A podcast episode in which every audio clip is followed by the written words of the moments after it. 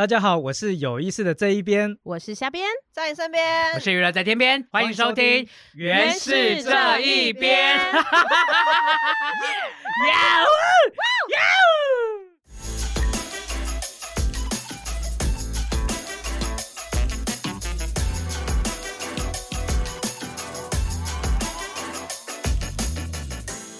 你现在收听的是原氏播客 Podcast 最新单元《原是这一边》。在这里，有来自不同社群领域的小编，有着不一样的族群身份，从不同观点共同关注原住民族议题，和大家一起用轻松聊天的方式，分享不同的看见和思考。今天这一集我们要聊什么呢？就跟我们一起继续听下去吧。大家好，我是有意思的这一边，我是虾边。在你身边，我是今天很虚弱的鱼猎在天边。渔猎，渔猎天哪在天边。我们不是才刚出完任务回来，你怎么就这么虚弱？了吗？不是，我跟你讲，这次的这个东西真的太累了，我真的要花一个礼拜，我才能把我的元气养回来。你是说我们今天要讲的这个东西？，对，哇，这你知道么累啊！我是四零年代的，我是在我是四十 岁了，四零年代，你现在一九四零，一九四零还是？我是早回来怎样？要退休了吧？四十岁这做这一个很大型的活动，真的会累，你真的是知道花了一个吗月。哎，我们先恭喜一下娱乐在天边刚刚过生日，谢谢大生日快乐。家，谢谢，我步入了四字头了，辛苦了。哦。呃，好累哦。但是他是我们这一边年纪最大的，我们其他都还很年轻了，但我没错没错，所以差了所以我需要一个礼拜来好好恢复我的精气神。为什么呢？好，因为我们这一次啊，这一边的小编们又出动了。继上一次转型正义的巡回嗯营长之后，是这一次又全部出动。那这一次的任务呢，是去一年一度的金曲奖没错，嗯，在高雄这次在好热高雄，啊，，so hot 的高雄，啊，是真的热蛮热的。热浪来袭，然后我会继续接，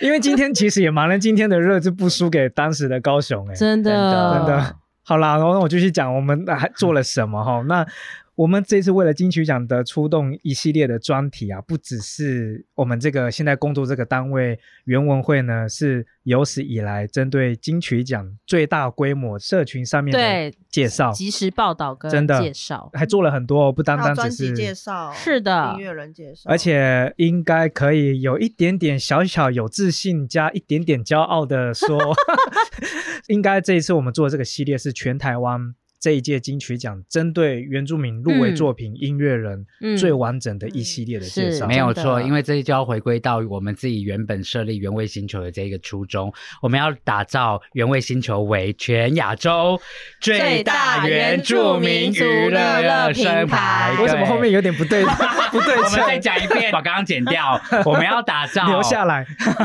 我们要打造全亚洲最大原住民族生活娱乐平台，没有错。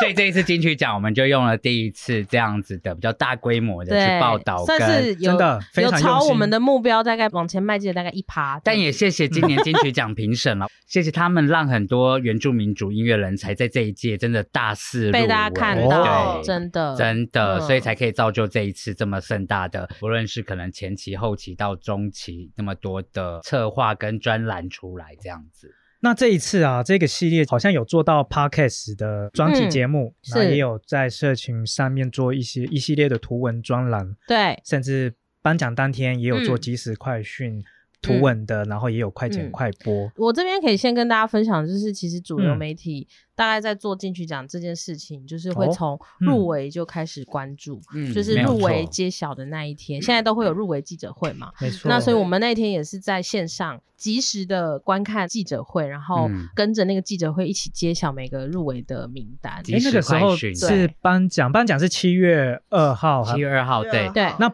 入围的时候入是入围是六月初，六月初哦通知了一个月，对，前一个月通知了一个月，没嗯错。那那时候那一当天那一天，我们就嗯看到我们的社群平台就一直在出现很多的入围即时快讯，嗯不论是可能是 FB 或者是 IG 线动，我们都一直在嗯跟大家讲说说，哇，我今年原住民入围好多项了呢。应该是说，我们当下嗯就是在跟着揭晓入围的时候，我们就一直在那边整理，就是嗯在那边看每一个入围奖项里面有没有哪一些是原住民族出身的这样嗯子。然后结果到最后，我们其实忙到有一点就是不可开交，因为就会，哎呦，怎么这个奖项也有啊？怎么那个奖项也有？就会有一点，就是最后整理出来的时候，就嗯。有一点吓到呢，就是很多哎。而，且因为真的有时候很多幕后音乐人他有原住民协同，但我们不一定知道，，对。所以中间要再去做的那个调阅工作啊，确认的工作确认，对，就因为我们中间还 miss 掉一些人，对。然后还被后面的经理、主管监审有说，哎，怎么没有写到他？我们才说，哎呦，还有他是哦，天哪。是不是，还有人在底下留言说谁谁谁对也对对是的对，比如说哦。我们平常很少注意到的演奏类，嗯，这次也有，就是专辑作品里面是有原住民族的音乐在里面。哇，对。点演奏类这次对所以我你们都有抓到，对，没错，我们也是后来才发发现，发现赶快补上去有。感谢有人跟我们讲说，哎，他说他他是他是，我才说，哎，赶快补上，对赶快补上，这样。很棒哎，就是有一种互动的感没觉，错，就嗯大家在帮我们抓漏了。对，真的 对，我还记得那一天入围谁是原住民？那一天我还记得入围，就最后一张 PO 上去的时候，大家说耶收工耶，哎，不夸张，真的是下午一你说点。入围当天对对对我们嗯下午一点那个入围就及时 live 啊，我们大概是做到晚上六点还是七点7点才收工。嗯然后我们说 耶收工了之后耶，然后就后面突然就有一个讲说，哎，新宝岛汤乐贵啊，我说啊，对哈，对，因为我们真的没有想到台语专辑里面有新宝岛抗乐队，那里面其实是有一位很资深的音乐人，就是排湾组的那个嗯阿旺陈世龙。嗯我其实当时一直心里有记得，就是啊，里面有排湾组，有排湾组。可是到了真正在揭晓那个台语专辑奖项的时候，我就直接跳过。就会自动对对想说，对，哎，我先去处理一下原住民的奖项，然后就就忘记了这样子。哇，然后。后来是有人提醒我们说，哎，对，还有新宝宝康乐，我们还说啊啊啊，赶快补上，赶快补上，赶快补上这样子。对，然后也是做了这个入围名单的报道之后，才发现说，哎、其实真的入围的原住民很多哎、我们要不要来想一下后面要做些什什么？对，哦，所以这个一系列的规划是从入围结束之后，发现哎，今年真的入围很多原名的作品、原名的音乐人，就突然间就想说，是不是在今年金曲奖要做这件没错，没错，更完整的报？对，因为我们我嗯跟虾边原本就想说啊，算了啦，就这样报一报就好了，就没想到哎，不知为什么就把自己找那么多工作回来了，对啊，那后来做了什么？因为其实当时四五月这个时候算是台湾音乐圈的发行专辑的淡季。对，所以，我们娱乐在天边的那个原味星球 podcast 节目就开天窗喽，成级了，完全没有，完全没有办法发到通告，静悄悄，没有对比赛，没有什么都没有，然后他就满面愁容跟我说怎么办，然后我就说我们就来预测个金曲，亚洲最大娱乐生活平台突然间 断吹。没有这个可以发通告的所以大家现在去滑 IG 的话，你会发现说，哎，四五月根本都没在 po 文啊。因为没有东西可以播。啊，所以刚好来了金曲奖对，刚好来了一场及时雨，没错解救了这一个社群。没错，然后就然后就可以活下来。对，然后我们就在讨论说，那不然的话，我们就来录一个，就是就算没有大咖，我们也可以自己录一个预预测测金曲得奖的特辑。哦因为以往的商业电台可能都会开始预测说男歌手、歌手女歌手新人、乐团，或者到最佳专辑，可能都会对一些比较大的奖项，嗯。可是我们那时候就想说，哎，可是预测原住民类的奖项好像没有人做，从来都没有人做。过，因为好像以往金曲奖大家都没有在预测嗯。原住民奖项，嗯。我们好像比较少，对那我们现在又身为在一个原住民的平平台里面，面那为什么不来预测原住民呢？嗯，嗯。所以后来就开启了这一连串的噩梦。对，因为一方面也是因为我们自己就想说，好啊，要预测是不是要分析是不是？那我们就要把它弄到最大。对，对，因为要预测，其实也不是说哦，就我随个人随便主观便的对觉得谁会得奖，好像也是要有一个有理有据的分析要有嘛。个专业性在没。是，然后后后来我们一开始想象中是要去街访，对，还记得还记得说我们那时候有去王洪恩，有有有我们还锁大家还记得我们去几个活动王洪恩的那个活动吗？大家应该不知道音乐季有啦有，大家有看到我们 IG 线动都应该知道我们有去参加哦布农生活节。但这里是原始播客，有卫星有在隔壁台啊。对 然后后来我们就发现说啊，因为原住民语可能真的有一些些小小的比较高的门槛的预测门啊，譬如说可能有些专辑大家真的没有听到，嗯，嗯，所以假如真的要让路人预测的话，好像嗯好有一点点。难度有点高。哦对他们可能对最后都会讲到一些可能就是自己认识的歌手，但会不会去听专辑也不知道。嗯所以后来我们就赶紧急转弯，变成说啊，我们找金曲奖评审吴建恒、吴建恒哥来帮我们做，呃对可能解析。一方面也是想对说，哎，原住民的奖项、音乐奖项、专辑跟歌手，如果大家看了名单都不认识，那不如我们就来找一个评审来带大家好好的认识这些哦歌手，这个方向也是一个很不错很好的方式。比起我们几个在这边乱聊，感觉起来好像会更有看头。对，那时候怎么会选吴建衡老师这个角色来担任平息的？实际上是抽签啦。哎，建衡哥，我们就放你只是抽签的其中一个。那好奇玩笑的啦，抽签的另一些还有谁的？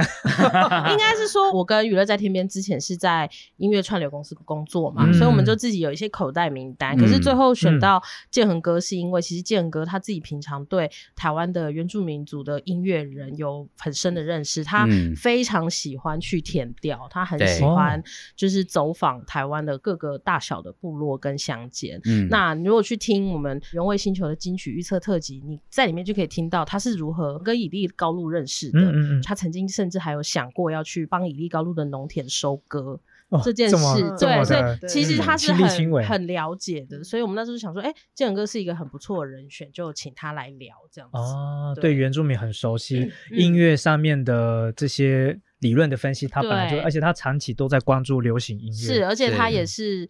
大概应该有十几届的金曲奖的评审资历，对，非常资深。对，所以那时候一想到这样，就想说啊，好像这一个方向就可以继续走下去，就开启了三集金曲三三的预测特辑，这样对对，这是前面预测的。那前期。还做了什么吗？疯狂听专辑啊！除了刚刚的 podcast 之外，就是我们也有照顾到没有在听 podcast 的族群。就是我们在原文会的社群 FB 上面做了最佳原住民语专辑六张专辑的评析，也是请一个金曲奖的评审叫做戴居老师来写这六张专辑的评析，也很值得看，大家也可以去搜寻一下。它是图片加文章的。对，对，请老师用短文来介绍。它就好像以前我们在杂志上面看到的专辑短评，像以前的。交歌也会做这样的事情，对，在 CD 还在盛行的时候，就是 CD 翻过来背面会有一小段那个专辑文字推荐，真的，因为以前听音乐不像现在上 YT 或者是用串流平台可以直接听，以前是要直接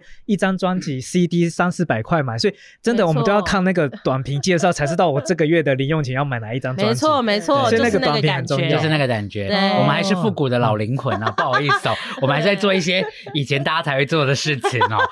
不会，我觉得像用在社群媒体上面这些短文章的介绍，其实还是有让大家在快速的资讯时代里面是。很快的了解一个东西的一个很好的媒介。而且因为我之前在主流媒体做操作金曲奖，其实大部分大家比较好奇的都是那主流那几个奖项，比如说那华语女歌手、男歌手、专辑奖落谁家，所以大家比较常会听到乐评或是金曲奖评审在分析的都是这几个奖项，可是很少有人去针对原住民。语、客语、台语去做这么深入的分析，所以我自己觉得那一系列的不管是 podcast 或是专栏，大家都蛮值得再去看。虽然现在金曲奖结束了，大家还是可以去听我们那个金曲三三预测大特辑。为什么让娱乐在片面告诉你？因为里面真的还蛮多金曲秘辛的啦，真的。除了介绍专辑以外，还讲到别的。是因为像今年我在后台，我就会遇到评审团，他们发现建恒哥他讲的那些观点。就真的是评审的观点了，真的。所以大家如何去评断一张专辑会不会得奖，或者是说啊，评审他们在想象中该如何评分的话，这三集是真的很好很好的入门款。你们会知道说哦，整个金曲奖怎么运作的，它的评审制度啊、流程啊，嗯，很值得一听啊。对，非常。建恒老师也是今年的评审吗？不是，不是。他只要是今年评审，他就他就不会接受我们邀约了，他就会他马上要这样。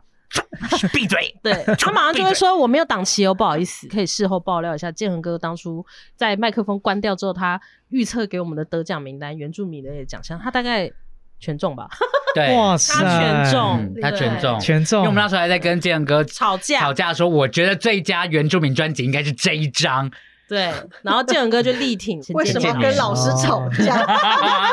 也很奇怪，挑战我哈，因为小毛，我们就是真的听的风格都很不一样，所以大家就有各自喜好嘛，主观意识。对，可是当建文哥他开始用评审的角度来跟你分析这张专辑制作的困难度，然后跟他跟别人不一样的地方，你就会觉得哦。怎么会这样？因为像我跟娱乐在天边事后回想起来，就是我们在录这三集特辑嗯之前，我们内心的得奖名单跟录完之后是完全不一样的。是的，哦，对，是的，所以真的很推荐大家去听。嗯，好，如果大家真的听到这里也很有兴趣，吴建和老师当时到底做了哪些分析的话，欢迎到隔壁平台原味星球，谢谢。隔壁的对对对，到隔壁的 podcast 去听哈。那我们继续讲，我们嗯。小编们还在这一波金曲奖做了什么？那是。刚刚讲是颁奖前的这些评析介绍，嗯。嗯。那有 podcast 也有这个图文，嗯，那后来就到了颁奖当天了嘛。没错。那颁奖当天做了哪些事情？哎、我可以先跟大家分享，我以前在跑娱乐线的时候，记者的时候，哦真的是蛮惨的，因为哦，所以你以前是娱乐线记者？对我以前跑做过，嗯其实我们没有很熟。做过、哎那我先走了。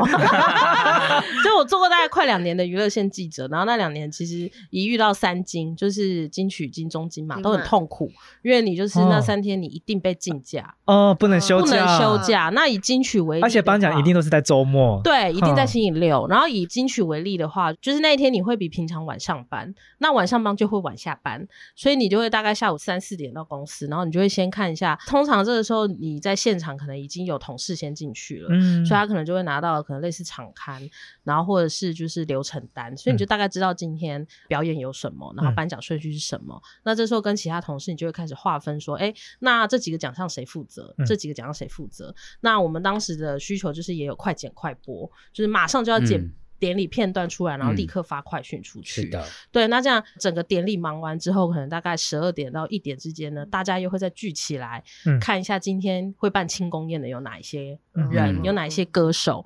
那大家又在分说，那你去这几家，你去这几家，你去这几家。好，那到了现场之后，你就要开始跟庆功宴的内容。他们庆功宴现场也会有主持人介绍歌手出场，然后就会像一般的记者会流程，最后嗯也会有联访。那你到联访完之后，回到办公室可能已经三点多，还要赶稿吗？还要赶稿，因为我们当时是主要公稿给嗯境外的媒体，就是可能中国或香港。嗯，嗯或者是海外，嗯所以他们第二天一大早就要用稿的话，你就要当天处理完，你才可以下班。所以通常等到走出办公室之后，都是早上六六点六点的你可以。吃早餐了。对，对就是去吃了早餐，然后回家睡觉。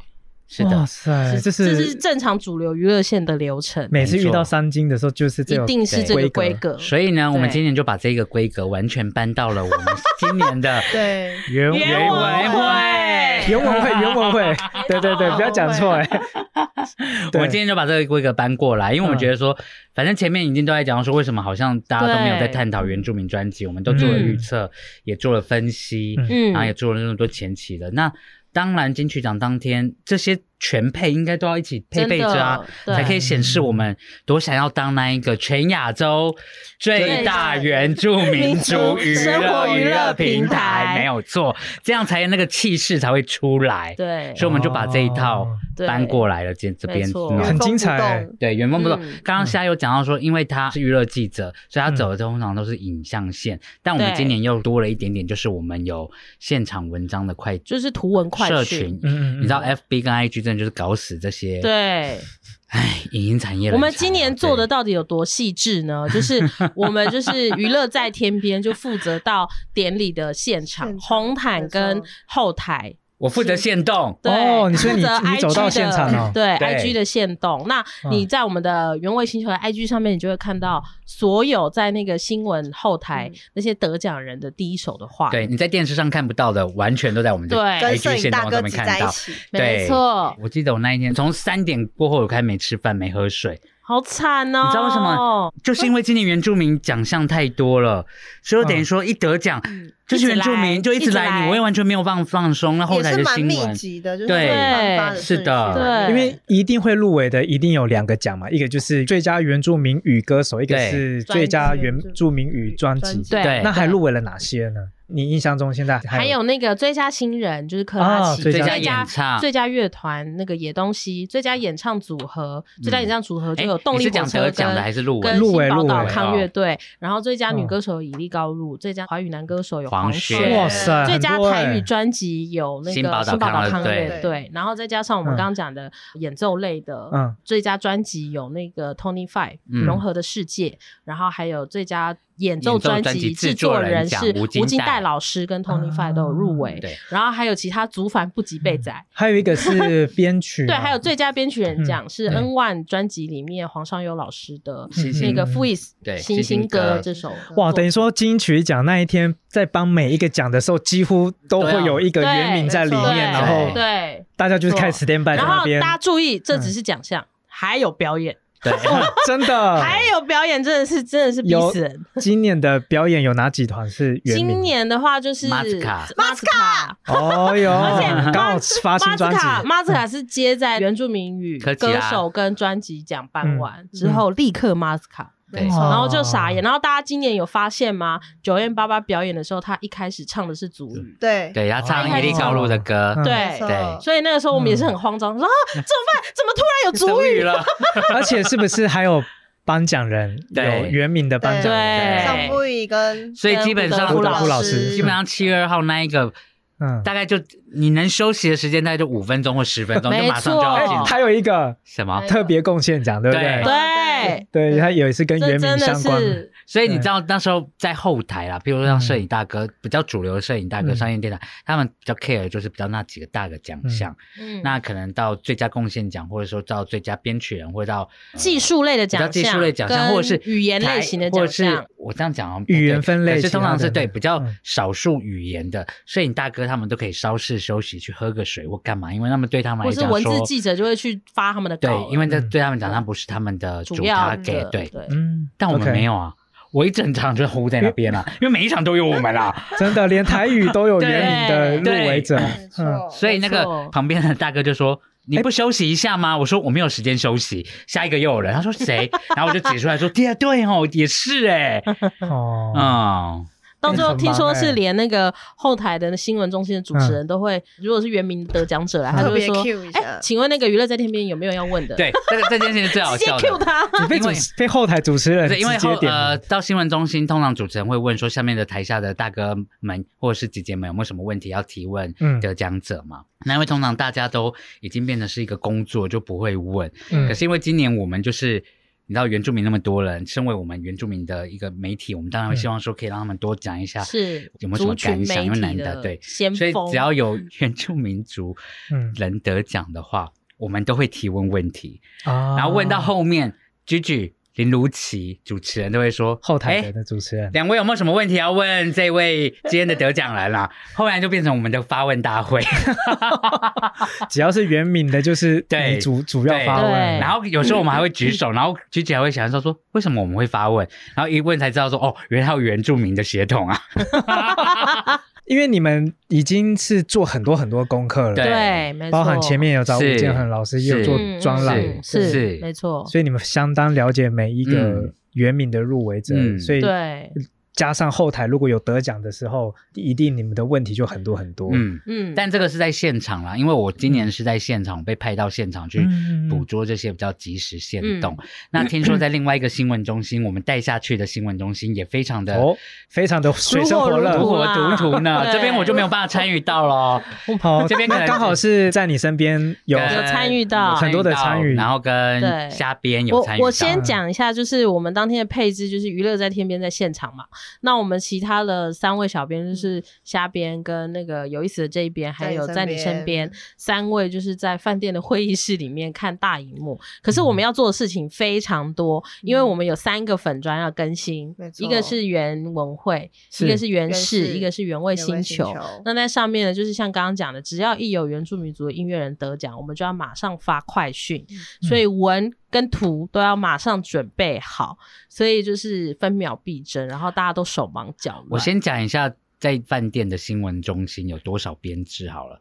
请问一下，虾边你带了多少人在做这件事情啊？们当天现场有 不止这几个小编而已八个人，哦。哦，我们等一下再来讲为什么要那么多人、哦，为什么要那么多人？这是有学问的。但我觉得我们可以是需要对，我觉得我们可以先听，就是在你身边跟有意思的这一边，就是经历过当天的兵荒马乱后的心。我那天快紧张死了，为什么？真的假的？我超紧张，因为前几年我嗯来当小编，遇到这种及时的，及时快讯比较会是得奖之后才嗯开始慢慢嗯慢慢做这样，然后就是没有等等典礼搬完，对没有时间压力，因为嗯粉丝也都是在看着典礼，所以图嗯文就是我可以按照我的节奏慢慢慢慢来。是但是那一天真的好快哦。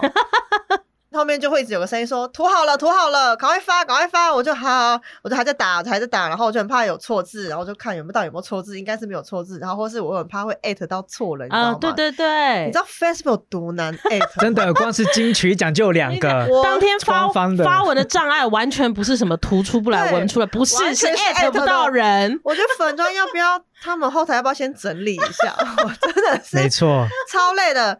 艾特有一下一下可以，一下又不行，一下用电脑可以艾特、嗯。一下又不行，又要用手机打 开。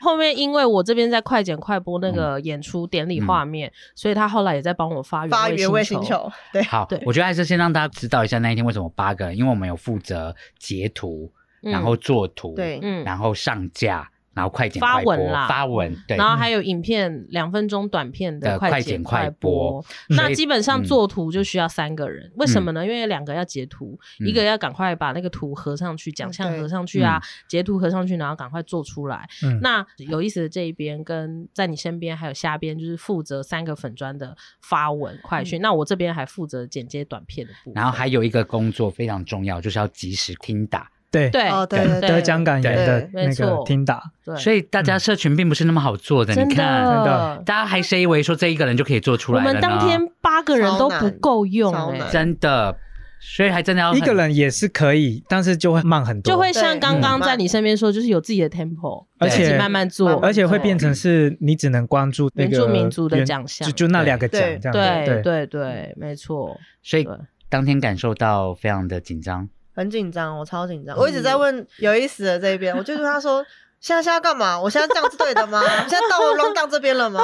我一直问他，因为我超怕我落后的。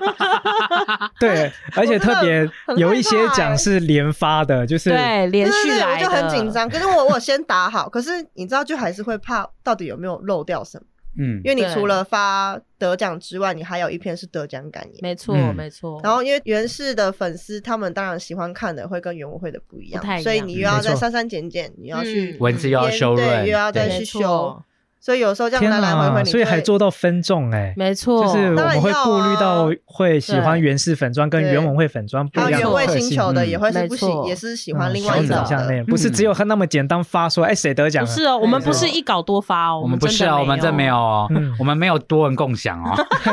对，那天好像就真的是各发各，各哎，各发各。各位，为什么没有多文共享呢？因为多文共享你及时发布会出错，对对，没错不能及时多文发布。，Meta 就后台很奇怪，就会慢了错，脸书请你赶快修一下这 bug，还有那个艾特的 bug 也要赶快去修。真的很不利于我们那个 live 即时新闻真。的，那一天小编应该都疯了吧哎，？那天我觉得好几段都是这样，比如说。我们已经早就锁定好，甚至演练好，就是，嗯比如说最佳原住民的两个奖嘛，嗯嗯歌手跟专专辑这个是我们一定会发的。嗯，但是在发这个奖之前的颁奖人呢，是原名的颁奖人嘛，就是胡德夫老师跟桑布伊。桑布伊，然后他们颁奖的那一段引言其实也很彩了，很精彩很随然后性，突然就对说：“哎、这段要不要快剪快播？要不要发文？要不要做？”然后就说：“可是等一下就要颁奖了，就突然卡来得及吗？”你就会需要现场及时做天人很多交战很多决定。对，还是我们就说，还是先颁完奖之后再回头做颁奖人的这个，对还是说现在就要？他说，可是他们很多人，你看网络上很多人都说，哎、那个已经在讨论了。对，我们还现场及时的请收网络请收，说哎、这段反应怎么样？说好，那就做，先做先发这样子。没，错，没错，就是有很多事情都是。如果没有这么多人啊，你根本讨论不出来，因为你自己做不了决定。对然后你自己就会嗯觉得说，算了，不要做好了，因为也就是来不及这样。那原是这一边那一天负责什么？我那天主要负责的范围是原文会的粉砖，嗯，对，然后也跟在你身边一样是做上架，啊，上架之前我们其实也做很多的编辑的动作，嗯。对，然后我们也主要是去 follow 做图的跟听打的，对。刚说哎、这个我要什么，我要什么，对然，后因为像他刚刚讲的有一个嗯。突发的状况，就是前面搬完原住民族的专辑跟歌手，马上就是马斯卡，那所以我在我在快剪快播这三段我都要剪。嗯。那我前面已经专辑跟歌手我都剪完，可是我要剪马斯卡，但是我真的没有时间去看马斯卡他歌曲里面唱了什么，或是桑布伊跟胡德夫老师、嗯。他们在上面唱了什么所以我就只能赶快去找有意思的这边跟在你身边说，拜托你们两位帮我写内文，对，写文，因为我要 赶快剪出来，然后如果你们的文好，我就可以立刻的把它发出去。这也是现场的突发状况。嗯然后我觉得大家可能会觉得很困惑，就是当天我也一直跟在你身边和有意思的这一边说，虽然我们有两个人在截图，但你们还是要截图哦。嗯为什么呢？因为截图永远不嫌多。对因为你怎么截都有可能会大家都同时截到翻白眼，或者是或者嘴巴歪掉的对，或是晃到的糊，掉的，对，所以这时候真的很需要大家，就是那时候猛按截图键，然后最后再来挑一张可以用的。嗯嗯嗯，对，这也是现场的一个蛮特别的。那想问一下两位肾上腺素如何？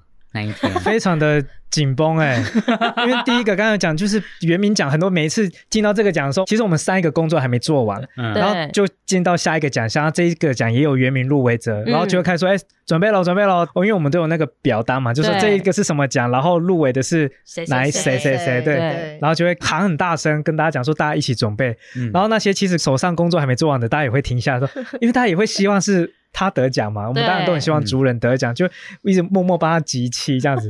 然后有得奖的时候，大家就很开心哦，他得了，然后怎么办？我上一个还没忙完，那下一个又来，对，一则以喜，一则以忧。啊，说耶得奖了，然后啊，我还没立刻完。立刻进到那个开会讨论模式，那赶快及时分工，你做什么 弄什么弄什么，对。对，那是一个现场，也算是乐趣就很线上啦申诉。对对对对对，而且中间有一段，因为他们真的颁发的频率太频繁了，嗯。我们就是轮流真的。去上厕所。就是真的谁谁先去，然后你先帮我，然后回来了，那我换我，然后你再帮我。而且还在想说，今天颁奖人是都没有来吗？都直接颁奖了，对奖都直接来了而。且我们中间又忘记新宝岛康乐队，他上台的时候，我也是一个歘，就不是，怎么又是他们？他们得奖感言讲的有够快，对他们好两句两三句话就结束。对我才说，哎、新宝岛康乐队要记感言哦。他们说讲完了，我说啊，这么快啊？就是各种状况很多。，对，而且你典礼办完了。然后他们大家都已经有点呈现半休息的状态，结果我就这时候站起来说，大家开始准备那个得奖感言的那个总结名单哦，得奖名单总结哦。然后他们就哈什么还要做这个，然后又赶快再开始做这样子。而且今年的最后一个奖是年度专辑奖嘛，嗯对，所以那个一定有原名的入围者，因为只要有入围各个语言分类的专辑奖，都同等入围年度专辑奖，嗯因为那是是不分类的。对，所以我们必须等到最后一个奖颁完了嗯以后，我们才正式收工，才可以，才可以确定原名对。所有的得奖包含哪些项目。没错，没错，没。错，而且真的现场很多突发状况，是我们其实前一天都有开会，但是还是没有办法 cover 到所有的情况，都需要现场大家的分工合作，真的是蛮考验应变能力。真的。当天我们这样大家虽然辛苦，可是其实你当下可以看到那个转发的速度跟大家按赞留言的那个速度是非常快，代表说我们的生活里面其实是很多人在关注原住民的奖项的，对，嗯只是没有人在做这样的事情，他们没有地方可以嗯去关注。对，没错。对对对我最大的感受是，突然间跟全世界的人一起同时关注同一件事情。对，嗯因为其实我们后来我们可以进到后台看，就是我们同一个贴文有来自很多不同国家、嗯世界各地的人同时嗯。关注这个新闻，嗯。因为后台看到这个样子的数据，所以就会觉得说，哦，我们原来跟大家同时一起等待结果，然后。结果出来的时候，我们一起开心这件事情，然后赶快分享这件事情，嗯然后恭喜得奖者，嗯。对，这样子，我们好像就会觉得说，不是只有一个人自己很辛苦的做这件事，对对，嗯。然后那个感觉很奇妙。然后其实前期在做刚刚讲 podcast 的特辑，跟那个娱乐在那边，你是不是要睡着了？对我有点累了，就是前面在做 podcast 跟专栏的时候，我那时候做的时候，我是有点气馁，因为我就觉得好像没有什么人在看，然后按赞率也很低，因为平常原文会的粉砖上面其实是没有在做很多这种流行音乐类型比较嗯深入的报道，所以一开始在做的时候反应没有我想象中那么好。嗯，可是到了做金曲奖当天的得奖的这些即时快讯之后，哎，你就会发现触及跟那个数据是 double 回来的，嗯因为大家就开始会去搜寻说，哎。为什么他得奖？嗯哎、为什么是陈建年的专辑得奖？大家就反而开始去翻你过去你曾经做这些东西，嗯那那一天获得的效应就非常好，就会觉得真的就像在你身边讲一样，就哎、觉得这样做好像是对的。对，嗯原本当时的打算只有要派娱乐在天边下来做直击，就是刚刚提到在后台 后台直做那件事情击而已对。然后后来，然后入围名单有那么多原住民的音乐人，对，那就说，那不然我们就下来好了。我们那天是金曲奖的前一天呢，对。星期五，对，我们也提早一天下去高雄。啊。那一天我临时起意想到说，去年的金曲奖上不是拿到很多奖嘛，嗯，那也拿到那个年度专辑奖，然后他也就对他在那一天有为平埔族群的族人发声，对发声，说嗯希望大家关注这个还没有被证明的原住民的议题，嗯。那大家一起多多关注这样子。嗯。嗯，那刚好今年的金曲奖颁奖典礼的那一个礼拜，嗯。才刚做完宪法法庭的嗯。对。言辞辩论，嗯。是是就刚好是有关嗯。平埔族群的这个视线案嗯。的议题。嗯。那我就想说，刚好可以做一个结合，也带大家回顾去年的金曲奖。嗯。那也接到今年的议题、啊，顺便再预告今年的金曲奖就即将要开始，嗯对。我就写了一篇文章，嗯。跟大家一起讨论之后，这个是可以做的。嗯。对，不过回到刚刚那个问题，说嗯。为什么要做那么大，还是一样啊，就是刚刚前面有讲了，因为嗯。我们的宗旨还是希望可以打造一个全亚洲最大的原住民族娱乐生活平台。嗯那刚好因为今年又真的入围那么多很棒的音乐人，所以本来就应该要大肆的做这件事情。我觉得是因为我自己在主流媒体待过，然后嗯也曾经做过很多次的金曲奖，回想起来就会觉得，哎、以前在主流媒体的时候，真的大家并没有特别的去关注到原住民原住民族的音乐人，嗯或者是客语的奖项，或是台语的奖项，这些嗯感觉上比较像是花边新闻，就是大家的 focus 都会华语的歌对最佳专辑，可是其他奖项里面也都有很优秀的嗯音乐人。那所以我自己会觉得这是一个很好的尝试，就是嗯我们把以前在主流媒体上面曾经做过的嗯这样子的一系列的的前中后期的一些报道，然后把它带进来到族群媒体里面，嗯它会产生什么样的效益？我觉得这是这一次很好的尝试，让它有很好的结果。因为原文会想要变成，或是原味星球想要做最大的原住民族娱乐平台，也是想要把原住民族相关的各种好音乐给大家。对，都可以做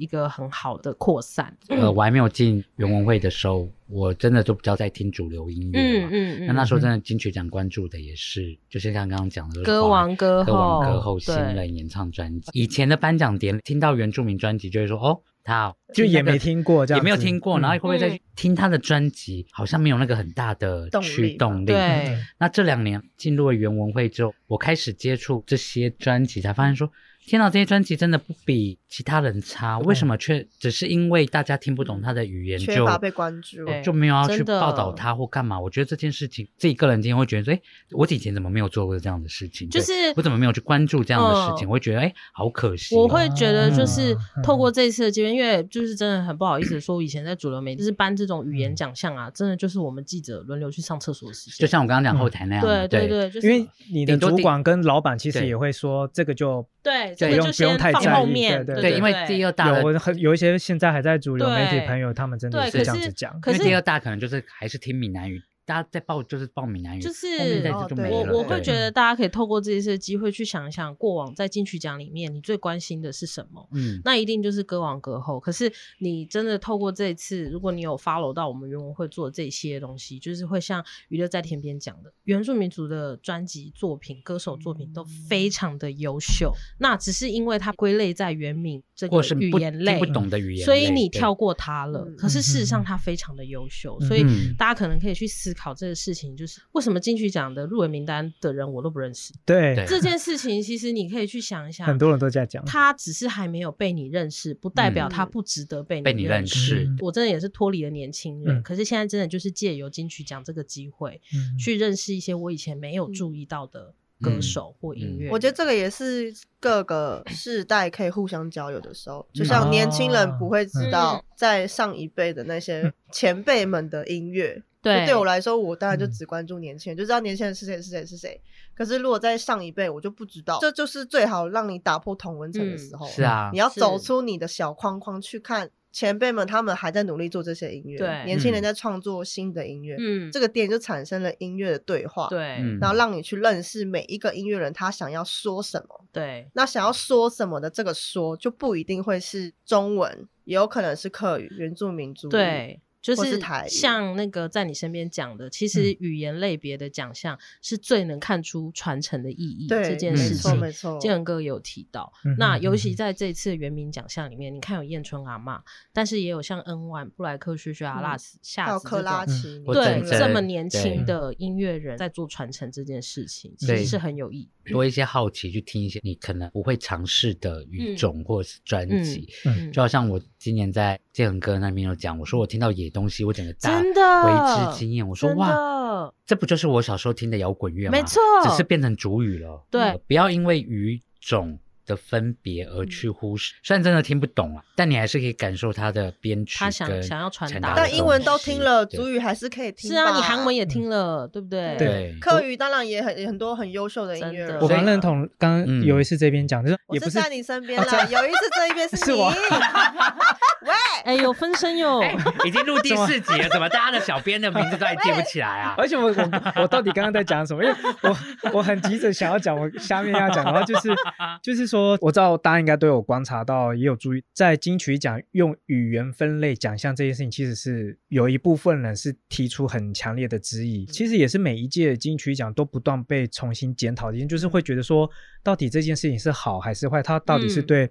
音乐产业是好的，甚至对一些原住民语的传承，倒是在你身边讲一个，我觉得蛮不错，就是不管怎么样，我们喜欢音乐这件事情，呃然后去听音乐这件事情，不应该是因为语言去去画地自限。这个是我听不懂的语言，我就不要听。嗯其实不能，也不能这样。对，嗯我们都可以去听。真的，嗯如果大家身边还有那种啊，今年金曲奖到底都是谁的入围，我都没听过，嗯，真的可以不用跟他吵架，你就好好的推荐，直接放给他听就对了对，了。真的就推荐他，你嗯觉得最值得听的。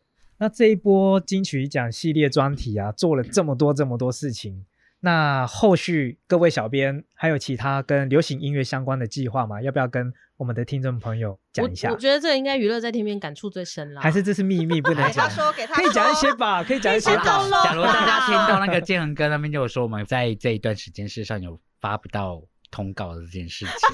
对，但还好，因为有做了这一波，目前我们后面应该会有野东西的通告跟嗯马斯卡的通告。耶哦，耶哇，哎，都是然后在后面，目前会发巴西瓦里，我们会继续关注巴西瓦今年的对帕西瓦的金鹰奖的音乐大赏，然啊后金对鹰奖还有一个会金鹰奖，对。嗯对对。对这些后面都希望还是可以陆续发没通告。就是会持续的关注流行音乐的对。发展，嗯而且是特别在原住民族音乐人跟音乐作品的部分。好，那我们节目也进到最后的部分，那请嗯。各位小编，我想要请大家简短的一分钟讲一下这一次的金曲奖各位做的这么多事情之后的简短的心得。我们先从虾边开始。好哼，我觉得这次可以偷偷小爆一个料，就是我当初在园文会面试的时候，其实我有被长官问到一个很关键议题，就是你之前都待在主流媒体，那这次你来到一个这么不算大众的族群媒体，你觉得你可以在这边做什么事？嗯那我觉得这次金曲奖就是一个我在主流媒体学到的这些新闻的报道的技巧啊，或者是社群上面操作的方式，这次应用在金曲奖上面，然后做了这么多跟原住民族音乐人的专题啊。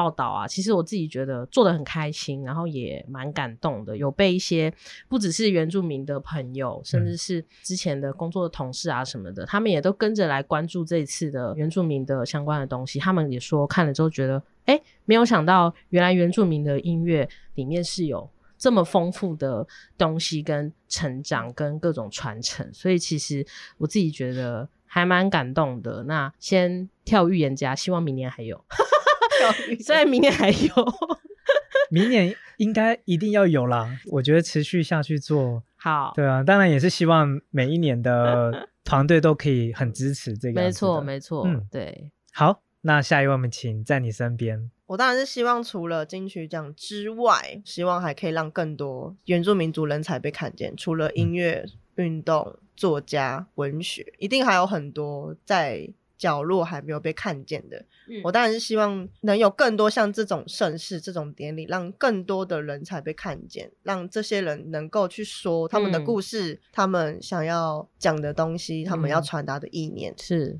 是希望除了金曲奖，比如说文学奖啊，或是 金钟，奥运啊，或是金马之类的，金钟、金马、嗯，精英，我们都去，然后就把它弄起来。耶，希望我们的老板可以听到了，多一点支持，老板，谢谢哦，谢先谢。谢谢。好，下一位换娱乐在天边。我还是觉得说，希望这一役之后，嗯大家可以多听到、看到原住民的一些好的东西。嗯对，就像刚刚虾边讲的，因为之前也在主流媒体，可能因为这些东西都比较不主流，可能比较没有办法看到。那我真的还都还希望说，可以透过这一役，让非原住民的人看到，也让族人看到。因为在这一役当中，我跟虾边应该有很多感触，对于发通告或者是说在制作过程当中遇到了一些些小小的颠簸困难，对但嗯我都觉得那些都是必经的过程。嗯那也希望能透过这一役，让大家知道说，哦，原文会在这一条路上，并没有大家想象中的只是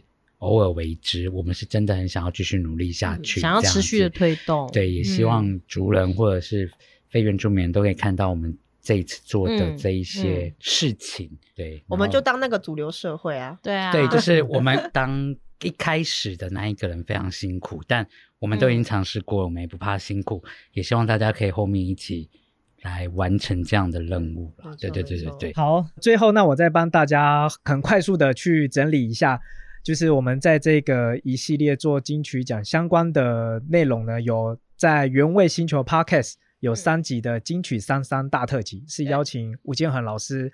呃，帮忙做这个金曲奖的预测评析，然后再来还有这个是完整版的内容，那也有精简版、精华版的影音呢，是在原文会的 YouTube 频道上面。是也是三集这样子。嗯原文会的 FB 和原味星球的 IG 呢，有请戴居老师，戴居老师写金曲专栏的图文。是那总共有六篇，嗯介绍今年的入围原住民与专辑奖的这些作品。嗯，那最后呢，也在原文会的 FB 和原视 FB 原味星球的 IG 有做当天金曲奖颁奖当天的金曲奖的即时快讯，嗯。还有快剪快播。嗯是，还有包含其实颁完金曲奖之后相关的幕后花絮啊，或者是后来发酵的议题，比如说黄轩主持人有一些时事的讨论，是。都有在约会的 FB 有做这样子的嗯相关的文章内容。嗯那大家有兴趣的话，都可以去这边搜寻。嗯欢迎大家给我们指教。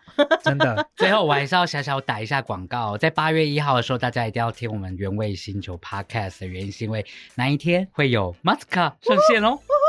哦，当然，还有另外一位神秘嘉宾野东西也会在那一天上线哦。但至于哪一个八月一号吗都？在八月一号，所以至于是哪一些平台的话，一定要锁定我们。因为八月一号是什么？日子？原住民族日，原住民族日不是，因为全名是对，什我在我在么？讲全名是什么？原住民日不是吗？是原住民日还是全国原住民日？日还是台湾原住民日？原住民族日，原住民族日，对对啊对台湾的台湾对，的，我们会从八月一号开始有一系列在上岸上面的策展活动，会有非常多跟原住民族相关的 podcast 主题会推出，请大家拭目以待。真的真期待的也是一个很用尽心力的。没错，大家一定要听哦，你不听就没有下一次哦。对，做完这一波之后，我们就要耍废两个月了，耶！哎，公然耍废。没那么简单。好，那我们今天就到这里喽。我是有意思的这一边，我是下边，在你身边，我是今天很累的娱乐在天边。拜拜，拜拜拜拜。拜